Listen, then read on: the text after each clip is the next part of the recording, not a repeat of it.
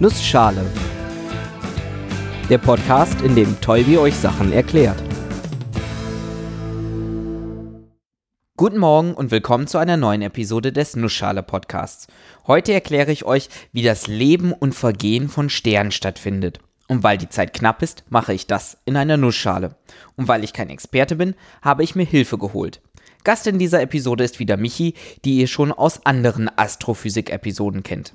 Hallo, ich bin Michi und ich mache seit kurzem den Podcast Nachgefragt. Da geht es um Wissenschaftskommunikation. Ursprünglich habe ich aber Physik an der Ruhr-Uni Bochum studiert und habe dann ein Forschungsjahr an der Sternwarte in Hamburg gemacht und mein Schwerpunkt war die theoretische Astrophysik. In den letzten beiden Episoden mit Michi ging es um das Universum und das Sonnensystem und vor allem darum, wie es aufgebaut ist und wie es heute aussieht. Was wir komplett außer Acht gelassen haben, ist die Frage nach dem Warum, nach der Entstehungsgeschichte. Und natürlich haben wir das nicht vergessen, sondern uns für eine eigene Episode aufgehoben. Am besten gucken wir uns zuerst mal unser eigenes Sonnensystem an und stellen uns die Frage, ob es Zufall ist, dass es so aufgebaut ist, wie wir es heute kennen. Es ist nicht Zufall, wo ein Planet entsteht oder beziehungsweise wo das Material ist, aus dem das, der Planet entsteht, sondern das ist aufgeteilt nach der Flüchtigkeit des Materials. Gesteine sind viel schwerer, bleiben deswegen im Inneren und Gase sind flüchtig und werden deswegen nach weiter außen gepustet. Man muss sich ja vorstellen, wir haben, als das Sonnensystem entstanden ist, in der Mitte diesen pulsierenden Stern, der auch noch dabei ist zu entstehen, der um sich rum eine Aggregationsscheibe gebildet hat, in dem wir jetzt das ganze Material haben. Und der hat ja schon an der Stelle auch einen gewissen Strahlungsdruck und deswegen gehen die leichteren Elemente weiter nach außen und die schwereren bleiben im Inneren. Oha, da steckt schon eine ganze Menge Information drin. Das Sonnensystem begann also als Wolke. Das geht eigentlich allen größeren Objekten im Sonnensystem so und im Universum. Am Anfang war eine Staubwolke. Die ist allerdings nicht komplett gleichmäßig. Es gibt leichte Dichteunterschiede. An manchen Stellen ist etwas mehr Staub, an anderen etwas weniger. Das sorgt dafür, dass sich über recht lange Zeiträume die Gravitation bemerkbar macht. Da, wo die Dichte höher ist, fangen die Teilchen an sich zusammenzuballen und erst kleinere Klümpchen und dann immer größere Brocken zu formen. In einem solchen, in sich zusammenfallenden System mit Dichteschwankungen werden die Teilchen in Drehung versetzt. Und damit haben wir schon alle Zutaten für einen Stern. Wir haben erstmal diffuses Gas, was, die haben alle eine Bewegungsrichtung. Irgendwann haben wir eine Dichteveränderung und es fängt an, sich so langsam quasi was aneinander zu ballen und es wird dann immer größer und immer mehr. Aber diese Bewegungsrichtung der einzelnen Partikel, die müssen irgendwo hin. Und jetzt gibt es zwei Möglichkeiten. Entweder wir bauen mehrere Klumpen, das werden dann mehrere Sonnen oder mehrere Sterne, oder wir geben diesen Drehimpuls in eine Scheibe und bilden Planeten. Stellt sich also raus, Planetensysteme und Sterne entstehen nach demselben Prinzip. Zuerst hat man eine Wolke. Dann fängt es an, sich an einigen Stellen zu verdichten. Entweder gibt es dann mehrere große Klumpen, die Sonnen, oder einen großen Klumpen mit einer Staubscheibe, aus der dann ein paar kleinere Klumpen werden, die sich um den großen Klumpen drehen. Also entweder ein System, in dem sich die Sterne umeinander drehen, oder, wie bei uns, Planeten, die um eine Sonne kreisen. Unsere Planeten haben den fast gesamten Drehimpuls, etwa 99% der ursprünglichen Wolke aufgenommen. Einen wichtigen Punkt habe ich jetzt aber noch außer Acht gelassen. Sternentstehung kann es in diesen Wolken nur dann geben, wenn der thermische Druck in diesen Wolken immer weiter abnimmt. Das heißt, die Wolke muss kalt werden, weil sonst würde ja wieder Strahlungsdruck nach außen gehen und wir hätten keine Chance, dass wir mit der Gravitation ein Objekt bilden. Also es muss halt schon so sein, dass die Wolke kalt wird und der thermische Druck nicht mehr zu groß ist. Spannender Fun fact am Rande: Jupiter wäre beinahe eine zweite Sonne geworden hätten wahrscheinlich keine Planeten. Ähm, und Jupiter hätte sehr, sehr viel von dem Gestein, was es jetzt heute auch tut, aber Jupiter hätte sehr, sehr viel von dem Gestein einfach aufgesogen und es wäre eine zweite Sonne gewesen. Man muss auch dazu sagen, die meisten Sterne sind Doppelsternsysteme oder sogar dreifachste Sternsysteme. Ich persönlich fand ein wenig überraschend, dass Doppel- und Dreifachsternsysteme eher die Regel als die Ausnahme sind. Fun Fact: Alpha Centauri, der Stern, der bei uns in der Nähe ist, ist ein Dreifachsternsystem. Auch auf größerer Ebene funktioniert die Sternentstehung recht ähnlich, denn auch die ersten Galaxien sind auf diese Art entstanden. Wenn man zum Beispiel ins Universum blickt und sich die frühesten Galaxien anschaut, dann sieht man, dass die viel kleiner waren.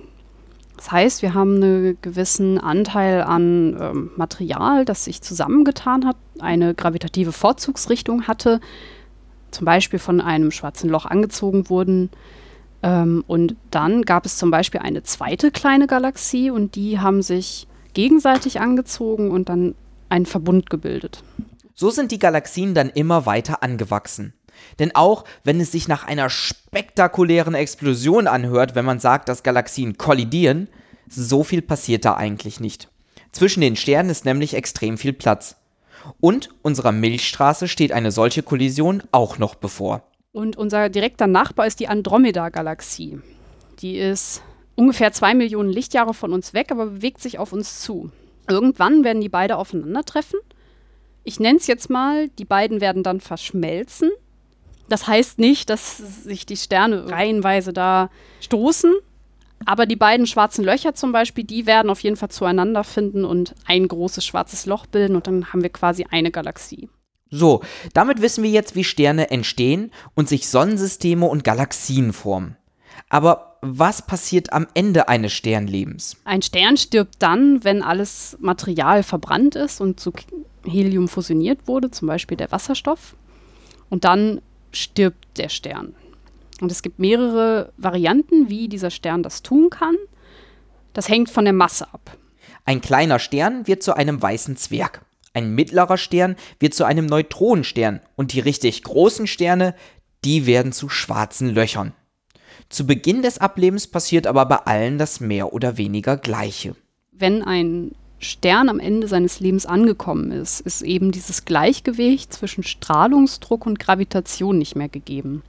Wenn das Wasserstoffbrennen aufhört, dann haben wir ja instantan keine Strahlungsquelle mehr. Das heißt, Gravitation überwiegt.